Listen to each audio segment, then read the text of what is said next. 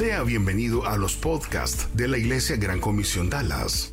Esperamos que estos mensajes puedan ser de mucho beneficio para usted. Si desea más información, puede conectarse a igcdallas.org. igcdallas.org. Nos encantaría ponernos en contacto con usted. A continuación, le presentamos una conferencia más de la Iglesia Gran Comisión Dallas. Mensajes prácticos para su vida. Una iglesia diferente.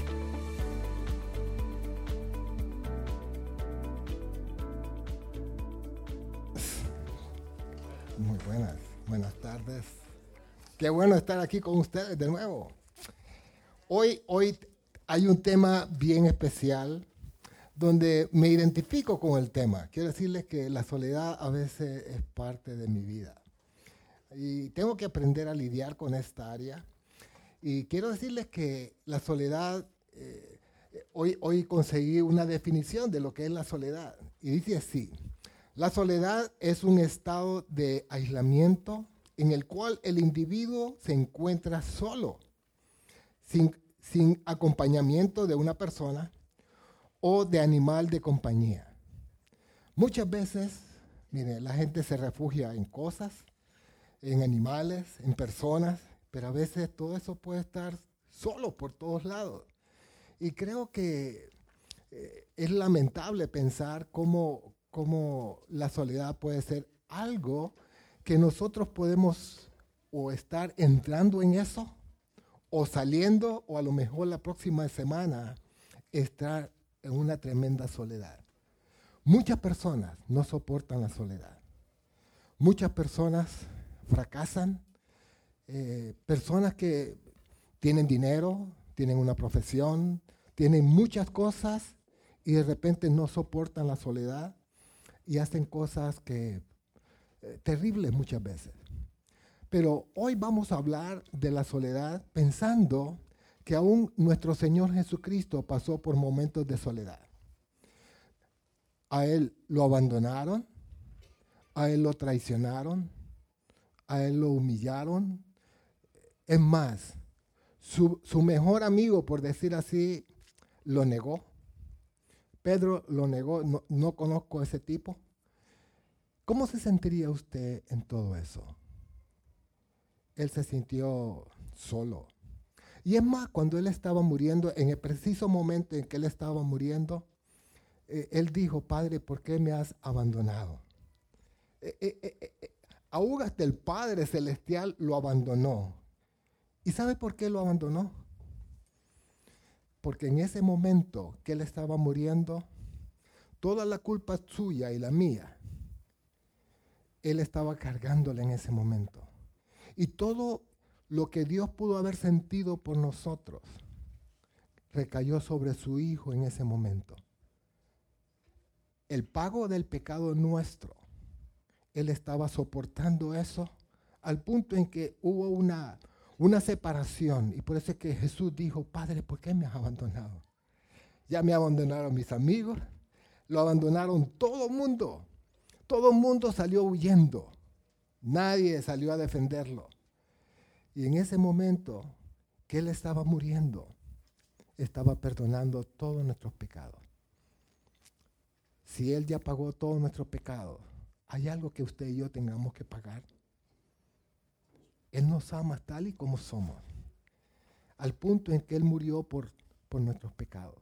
Y la Biblia dice que toda aquella persona que cree eso tiene vida eterna. Y pensando en la vida eterna, pensando en que aún Jesús el Dios eterno, hecho hombre en la persona de Jesús, fue abandonado, se sintió así, se sintió solo. Dice que antes de la muerte, dice que era tanta la angustia que él tenía, que cuando dice que de su rostro caían gotas de sangre, dice que salía la sangre por sus poros. Era tanto el estrés tanta la ansiedad que él tenía, que se sintió así. O sea que si le podemos preguntar a Dios, ¿ha estado solo? Sí. Él tuvo la experiencia. Yo no sé si usted ha pasado esa experiencia. y, para comenzar, hay una, hay una pregunta que yo quisiera que la respondiéramos lo más sinceramente posible. Y la pregunta es la siguiente. Aparece en sus boletines. Dice así, hay ocasiones donde podemos estar acompañados, rodeados de nuestros amigos, familiares, riéndonos y por aquí, pero aún así sentirnos solos. Sí. ¿Hay alguien aquí que se identifica con esa experiencia? ¿Hay alguien aquí que se identifica con esa experiencia? Tú, yo también. Y quiero decirles que no es pecado esto. El, punto aquí es cómo vamos a enfrentar esos momentos de angustia, esos momentos de soledad, donde uno puede estar rodeado con los mejores amigos y sentirse solo. Estar acompañado de mucha gente y sentirse solo. Hoy en día esto es como una epidemia. Jóvenes, muchachos, muchachas, adultos están pasando por este fenómeno. Y es algo que está afectando mucho a la sociedad. Y yo quisiera que pudiéramos pensar, Señor, ¿cómo, cómo yo puedo lidiar con esto? ¿Qué puedo hacer en esos momentos de soledad? Porque tarde o temprano la soledad puede ser parte de nuestra vida diaria, quizás mañana, quizás hoy en la tarde, de sentirnos, estoy solo. Señor, queremos eh, suplicarte, Señor, que tú nos hables hoy, que tú puedas tener eh, compasión de nosotros, que nos enseñes qué hacer, que este tema que vamos a hablar, Señor, nos pueda hablar nos pueda enseñar, Señor, qué hacer cuando estamos en esa situación difícil. ¿Qué hacer, Señor? ¿Qué hacer cuando alguien está solo? ¿Qué hacer cuando alguien, Señor, puede estar riéndose, pero sentirse solo? Señor, somos una sociedad con muchas cosas a nuestro alrededor, muchas distracciones, pero bien solitarios. Ayúdanos, Señor, ayúdanos a entender que tú estarás con nosotros todos los días hasta el fin del mundo. En el nombre de Cristo. Amén. Hoy vamos a hablar tres historias, tres historias apasionantes para mí, donde eh, la misma persona está prácticamente involucrada en, los tres pasajes. Y este es Pedro, e, ese Pedro que abandonó al Señor, lo negó, eh, hizo por aquí, hizo por allá. Eh, pero este hombre, vamos a ver cómo fue su proceso. Fue un proceso donde él se encontró en situaciones difíciles, situaciones donde uno dice, oye, ¿qué va a pasar conmigo? ¿Qué va a ocurrir? Y en el libro de Mateo hay dos experiencias donde Pedro se ve involucrado. Pedro está ahí. Y quiero decirle que las circunstancias de repente viene a nuestra puerta y no tocan la puerta. ¿Me entiendes? No, eh, eh, las circunstancias difíciles no le dice, ¿puedo entrar? ¿Me da permiso para hacerle daño? ¿Verdad que no? Sino que entran y, como que se estacionan por unos cuantos años ahí. Y uno dice, ¿y cuándo se va a ir? Si no le invité. Oye, oye, como que bien eh, conchuda, pero está ahí. Y vamos a buscar, me gustaría que buscaran en sus Biblias, vamos a buscar la palabra de Dios específicamente para ver qué es lo que Dios nos habla de este personaje, Pedro. Mateo 8, lo tienen, ¿verdad? Mateo 8, aquí vamos a hablar cuando Pedro, eh, ya el Señor eh, ha, pasado un tiempo eh, ministrando, haciendo aquí, y le pide a sus discípulos, oye, vámonos para el otro lado del lago, o sea, del mar de Galilea. En realidad que el mar de Galilea lo que es es que es un gran lago, pero le dicen el mar de Galilea. Pero resulta que recuerden algo, toda esta gente que Jesús al principio usó eran pescadoras, eran personas que tenían experiencia remando, eh, experiencia en el mar, no, era, no eran novatos, eran personas que sabían qué hacer. Pero Las circunstancias afectan aún a aquellas personas experimentadas. Y dice así. Luego Jesús, estamos hablando, leyendo el versículo 23 de Mateo.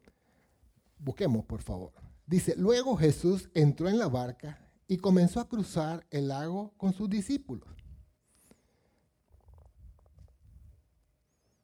Estamos, ¿verdad? Dice, se desató sobre el lago una fuerte tormenta, con olas que entraban en, el barco. Pero Jesús, ¿qué estaba haciendo? Durmiendo. También él dormía, ¿me entiende? Quiero decirle que él comía. Eh, eh, Jesús era 100% humano, pero también era 100% Dios. Y en este momento, ese ser 100% humano estaba bien cansado. Así que entró, buscó un ladito y se acurrucó y empezó a dormir. Los discípulos, eh, ¿qué estaban haciendo? Bueno, remando, poniendo aquí por allá.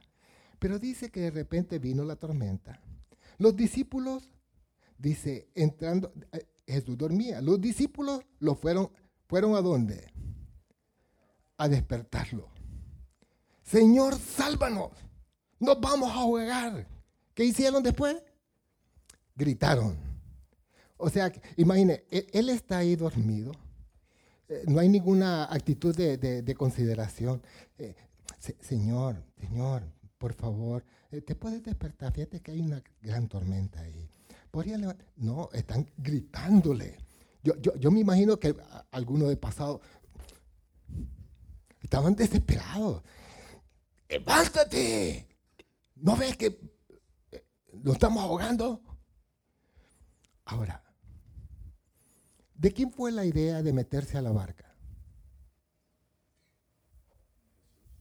De Jesús. Jesús les dijo, vamos al otro lado. Y a veces, mire, por hacer todo lo que Dios quiere, a veces nos vamos a meter en problemas. Pero aquí Jesús fue el que les dijo, hey, vamos al otro lado. Y ese mismo ser eterno que les dijo que vamos al otro lado, hay una circunstancia difícil. Y muchas veces en hacer la voluntad de Dios nos vamos a encontrar con situaciones bien difíciles. Y dice, 26, ¿por qué tienen miedo? Fue una pregunta que Jesús les hizo. ¿Les contestaron ellos? No. Jesús les preguntó, ¿por qué tienen miedo? No una respuesta. Y muchas veces Dios nos va a preguntar, ¿por qué tienes miedo? ¿Qué es lo que Dios quiere escuchar de nosotros?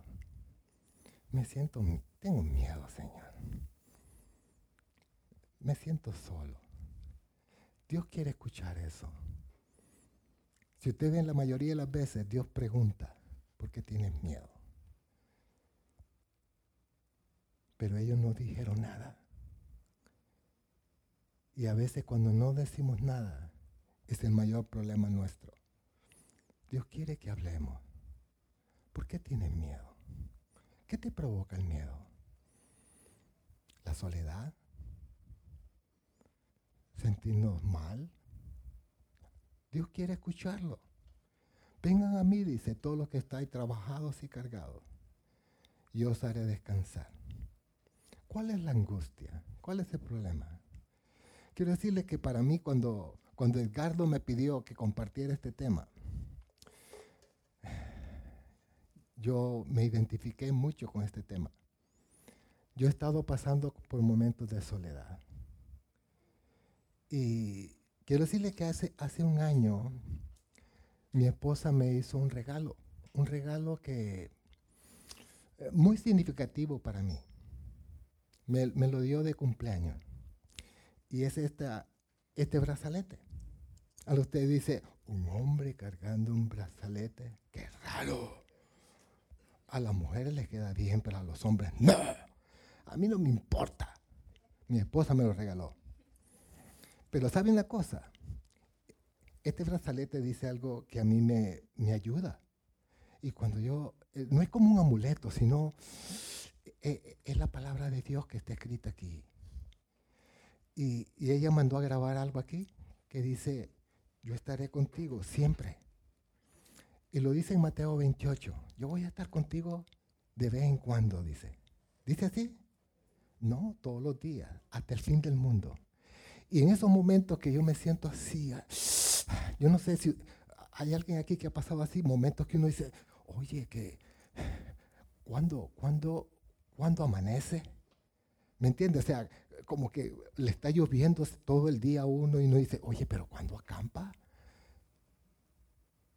En esos momentos, mire, estos momentos de que me he sentido así, yo solo agarro así, Señor, tú estás conmigo. Y esto me ha ayudado mucho, porque estoy agarrando la promesa de Dios. ¿Qué promesa de Dios usted está agarrando?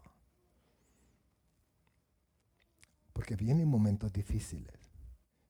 Y en esos momentos tenemos que agarrarnos, agarrarnos a lo que Dios nos dice, Señor, Él me ha prometido que va a estar conmigo siempre.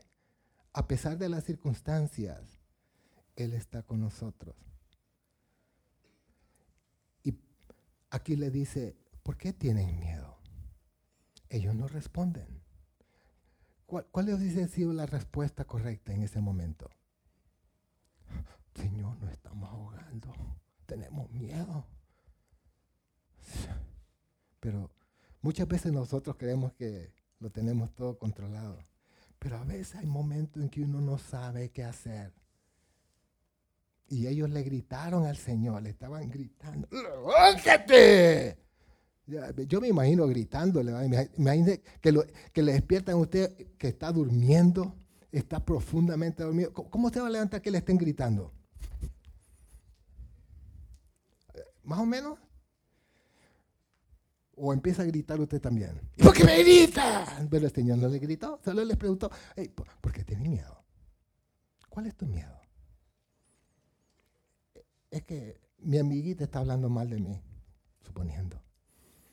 ¿Me entiende? Muchas veces hay cosas que, nos perturban, que nos afectan. Y estoy hablando los jóvenes, los adultos, cada uno de nosotros pasamos por situaciones difíciles.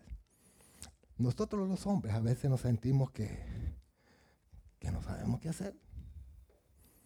O, o, o, usted se siente como que todo lo tienen controlado. Luis, a veces no. ¿ah? Yo también. A veces me siento que, oh, pero eso es lo que Dios quiere, que podamos ir ante Él, echando toda nuestra ansiedad sobre Él, porque Él cuida de nosotros. Y después les dice, miren lo que le dice. Preguntó, Jesús, ¿tienen tan poca fe? Aquí estoy con ustedes. Ahora, quiero decirle que toda aquella persona que ha confiado en Jesucristo, el Espíritu Santo mora en él. Ahora no es tanto si Jesús está aquí, Él está aquí, en mí. ¿Me entiende? Sabemos que donde dos o más están reunidos en su nombre, Dios está ahí. Pero su Espíritu Santo, el Espíritu Santo está morando en los creyentes. Por lo tanto, como dice ahí, tan poca fe tienen. Y aquí es una parte, vamos a saltarnos, vamos a ir a Mateo, siempre Mateo, Mateo 14. Aquí es otro caso donde Jesús ha estado predicando un montón de gente, sacando demonios por aquí, dando de comer a la gente, sanando personas. Pero aquí se encuentra otra situación. Dice que en el versículo 22, inmediatamente después Jesús insistió en que los discípulos regresaran a la barca. ¿Qué hizo Jesús? ¿Qué hizo? Insistió. ¿Cómo insiste uno? ¿Cómo insiste? Oye, Luis, apúrate, ve para allá. ¿Me entiende? El Señor insistió que ellos subieran a la barca. Dice, y cruzaran al otro lado del lago, mientras Él enviaba a la gente a casa. O sea que Él insistió, váyanse, váyanse, váyanse, váyanse, súbanse a la barca y váyanse. Y Él se quedó en tierra despidiendo a la gente. Y después dice, Después, en el 23, después de despedir a la gente, subió a las colinas para orar a solas. Mientras estaba ahí solo, cayó la noche. Mientras tanto, los discípulos se encontraban en problemas lejos de tierra firme, ya que se había levantado un fuerte viento y luchaban contra grandes olas. A eso de las 3 de la madrugada, mire qué interesante, me, me gustan los detalles de la palabra de Dios. ¿A qué hora? A las 3. No sé si a usted le ha pasado que a veces eh, de medianoche y el niño está enfermo y uno dice, ¿a qué hora amanece? Pero aquí quiero decirle que a lo mejor ellos no tenían luz, no habían linterna, no, habían ido a Home Depot a comprar nada, ¿me entiende? Para alumbrarse. Estaban apagados, con las luces apagadas. Dice, eran las 3 de la madrugada. Jesús se acercó a ellos caminando sobre el agua. Cuando los discípulos lo vieron caminar sobre el agua, quedaron como aterrados, estaban espantados. Dice, llenos de miedo, clamaron, es un fantasma. Pero Jesús les habló de inmediato. ¿Qué les dice? No tengan miedo. ¿Cómo estaban ellos? Estaban solos en medio del agua, aunque estaban acompañados, pero todos estaban aterrorizados. Dice, no tengan miedo, dijo, tengan ánimo, yo estoy aquí. Y yo quisiera pensar, Dios está con nosotros, Dios está cerca de mí, pero a veces nuestras emociones nos traicionan. Y es ahí donde yo lucho. Les quiero confesar, yo lucho con mis emociones. A veces mi esposa me queda viendo y se me acerca y me dice, Héctor, Dios está contigo. Porque ella me conoce, ¿me entiende? Ella sabe. Y a lo mejor yo no sé cómo ve mi rostro, cómo es mi rostro, porque eh, ella sabe en el momento preciso y me dice, Héctor, eh, te quiero compartir un verso. Así, ¿verdad? Porque si ella me dijera a mí, oye, pero ¿cuánto vas a cambiar? No, ella no es así. Ella sabe que estoy preocupado. Ella sabe que, aunque ella está a mi lado, yo me siento solo. Me siento como sin fuerza. Y solo la palabra de Dios es la que nos puede animar.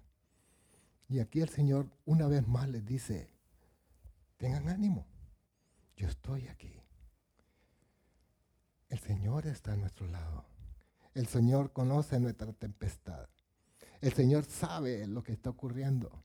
Y después, ¿qué, es lo que ocurre? ¿Qué es lo que pasa? Pedro, cuando vio que era el Señor, ¿qué hizo Pedro? Señor, si eres tú, manda que yo camine sobre el agua. Mire que fue bien inteligente. Él no empezó a caminar sin, la orden primero.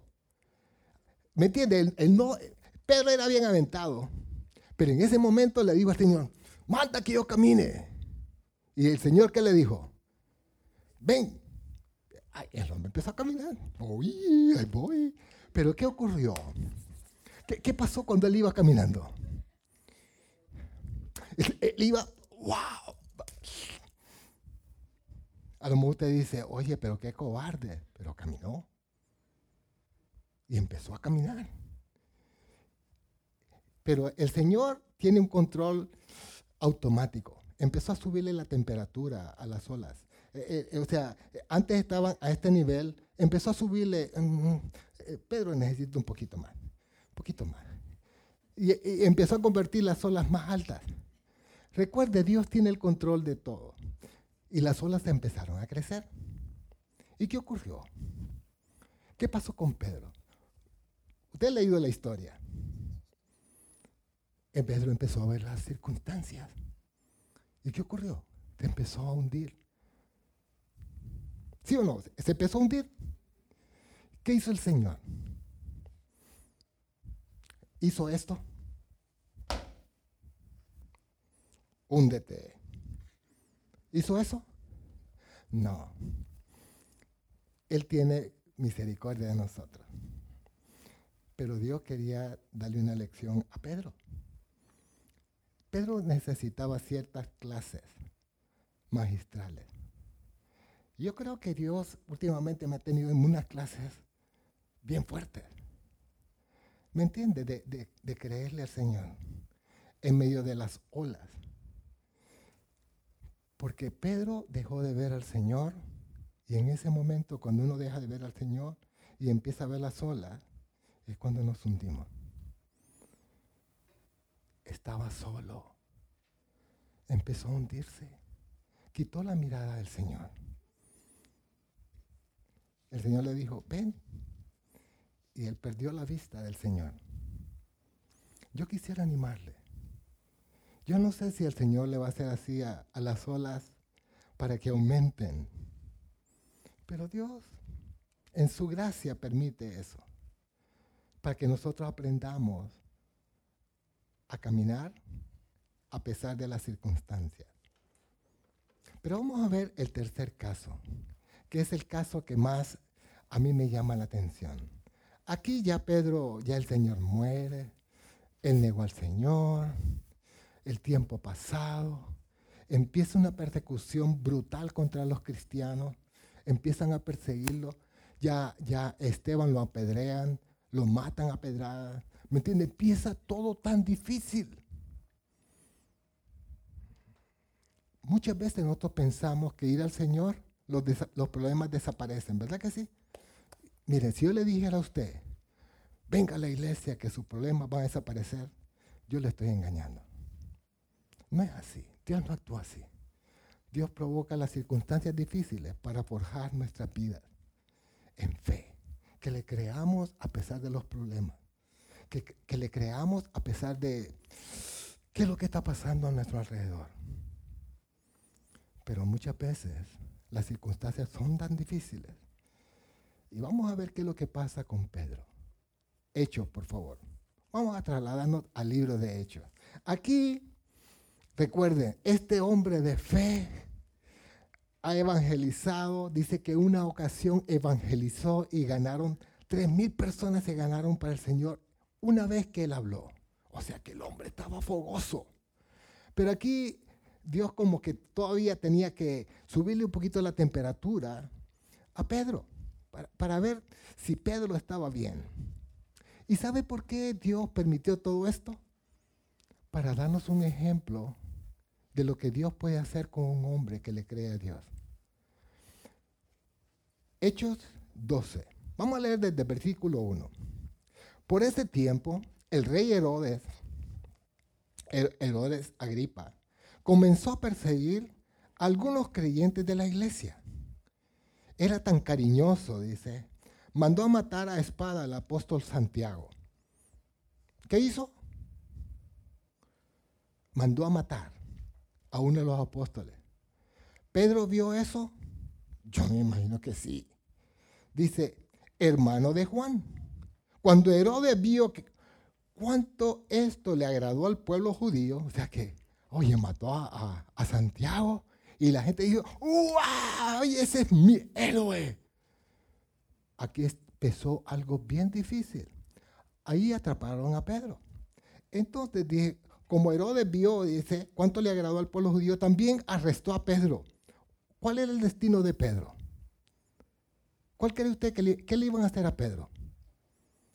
Lo mismo. Dice, eso sucedió durante la celebración de la Pascua. Después lo metió en la cárcel y lo puso bajo la vigilancia de cuatro escuadrones de cuatro soldados cada uno. Cuatro por cuatro, 16 personas para cuidar un simple pescador. Cuatro hombres. Entonces dice, eh, cuatro escuadrones de cuatro soldados cada uno. Herodes tenía pensado llevar a Pedro a juicio público, pero ya la sentencia estaba hecha. ¿Qué le iba a pasar a Pedro? Lo iban a matar igual, después de la Pascua.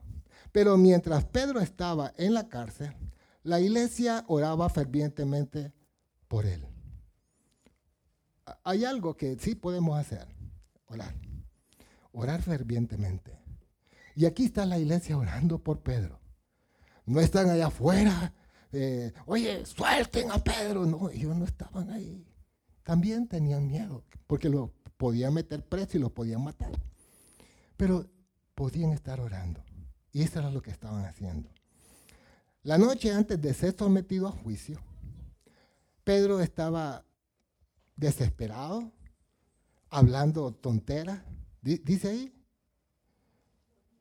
¿qué estaba haciendo? Dormía. ¿Se acuerdan ustedes cuando Jesús dormía? Como que aquí Pedro ya está, es otro Pedro. ¿Qué pasó con este Pedro? Este Pedro impaciente, ese Pedro que despertó al Señor gritándole. Él dormía. Dice, dormía sujetado con dos cadenas entre dos soldados.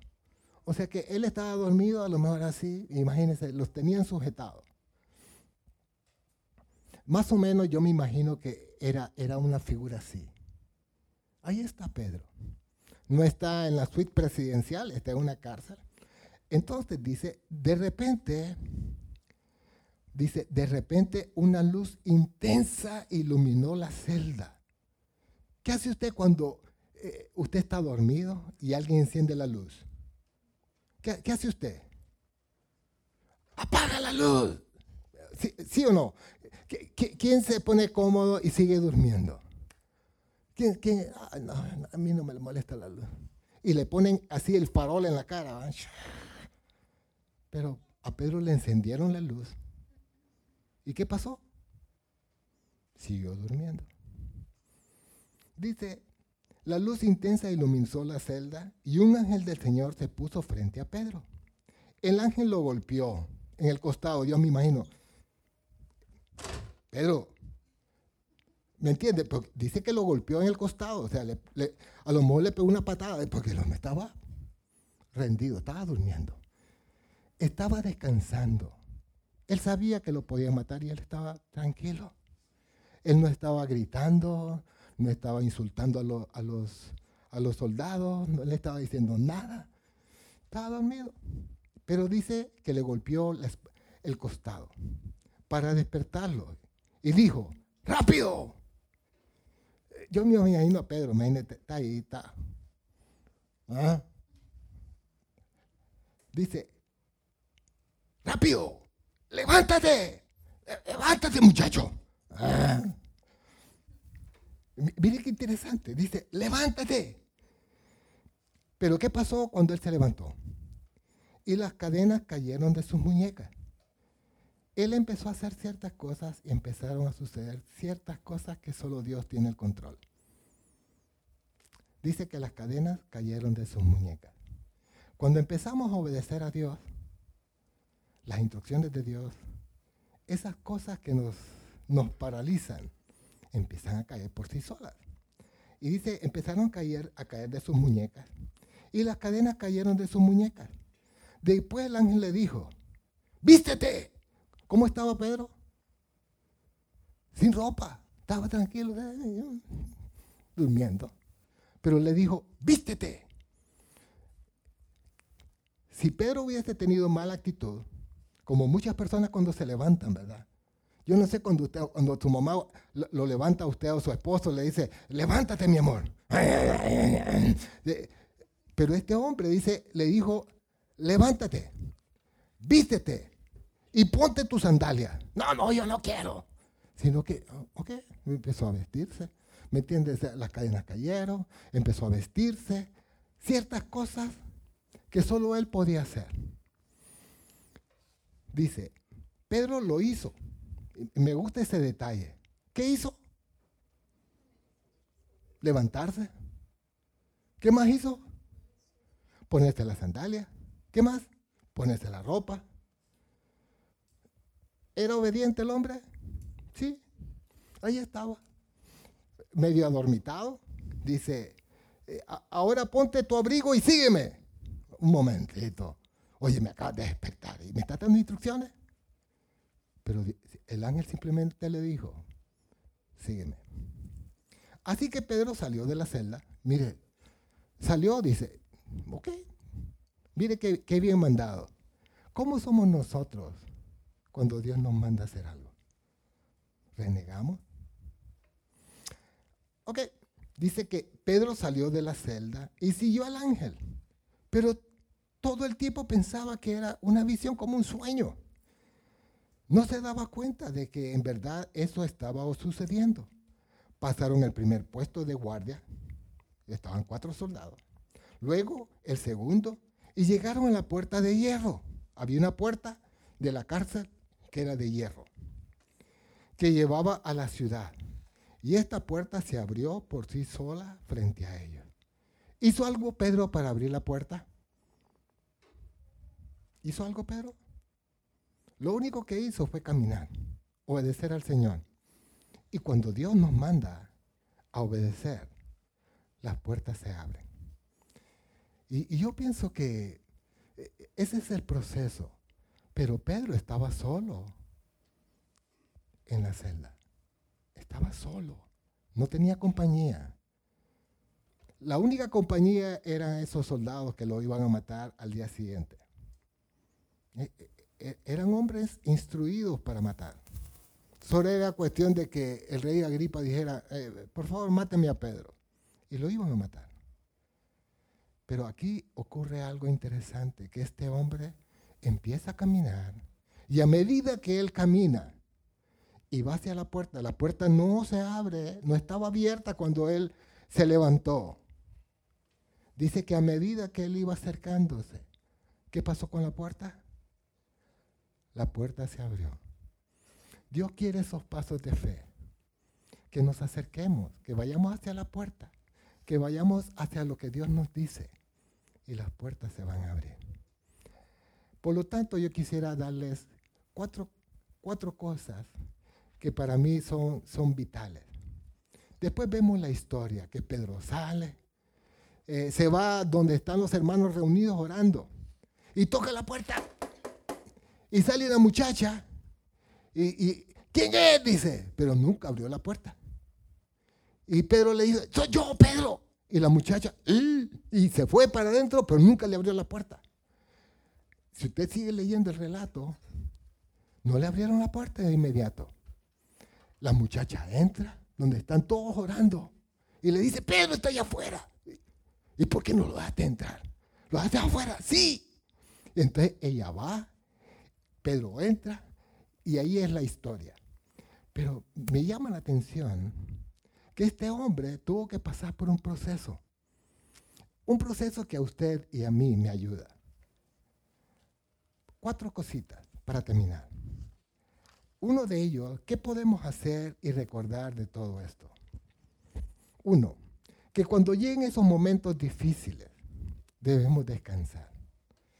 Es cuando más angustiados estamos, cuando las olas están fuertes, ¿qué es lo que hacemos nosotros? Nos preocupamos por cosas que a lo mejor no van a ocurrir. Estamos ansiosos nos podemos enfermar.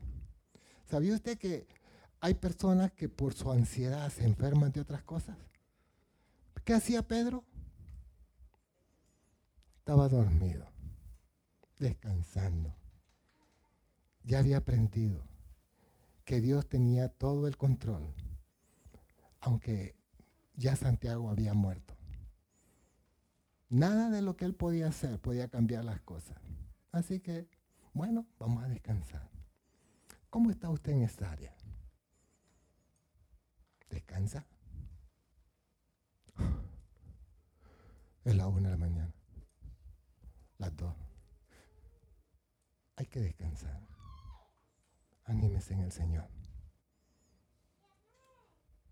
Segunda cosa. No culpemos a otros ni nos llenemos de amargura. Aquí Pedro no estaba insultando a los soldados. Él estaba tranquilo. En medio de su crisis, él estaba con buena actitud.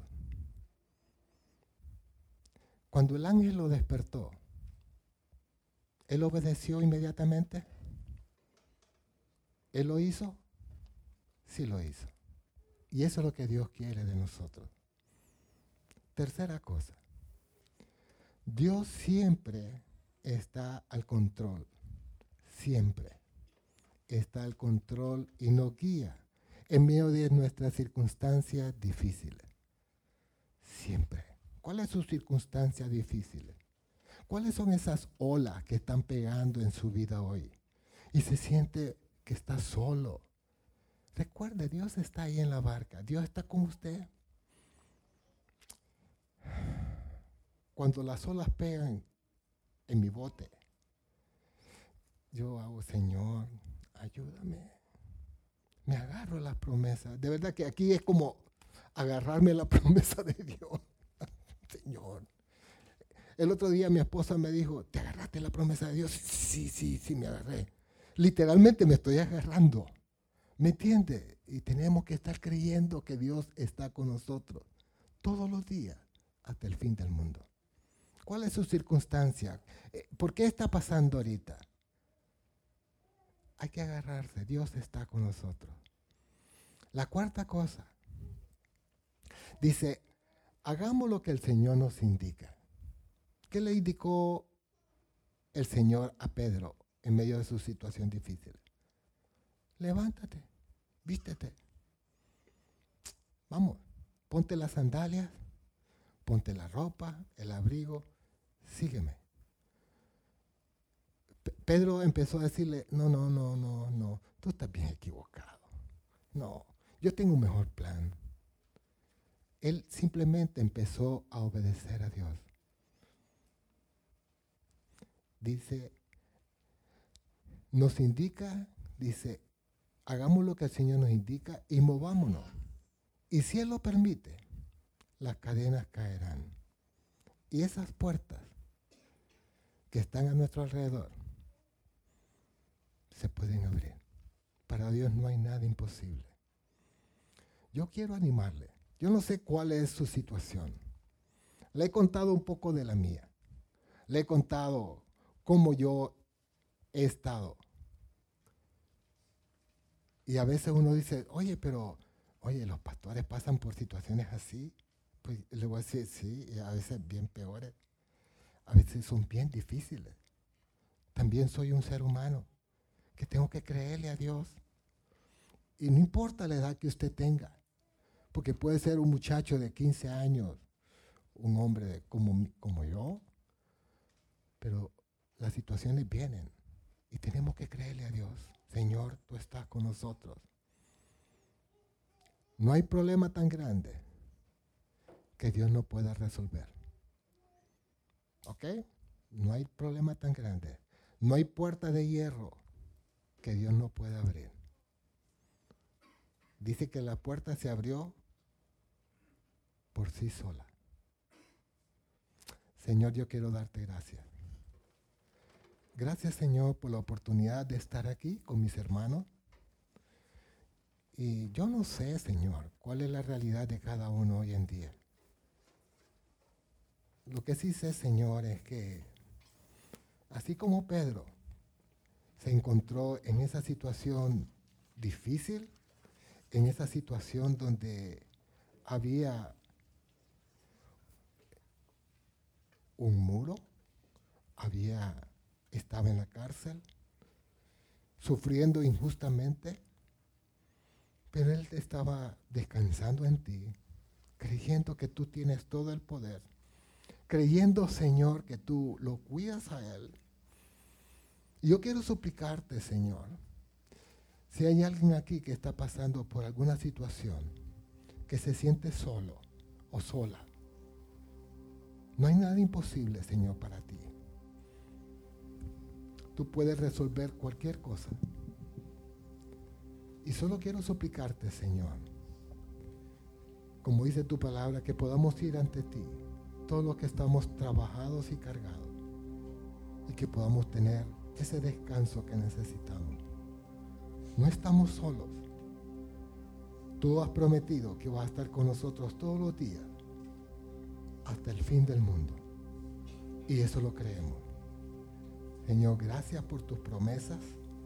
Gracias porque quien lo ha prometido no es un ser humano, es el Dios eterno que hizo el cielo y la tierra, que dijo yo voy a estar contigo todos los días hasta el fin del mundo. Dios, gracias por este tiempo. En el nombre de Cristo. Amén.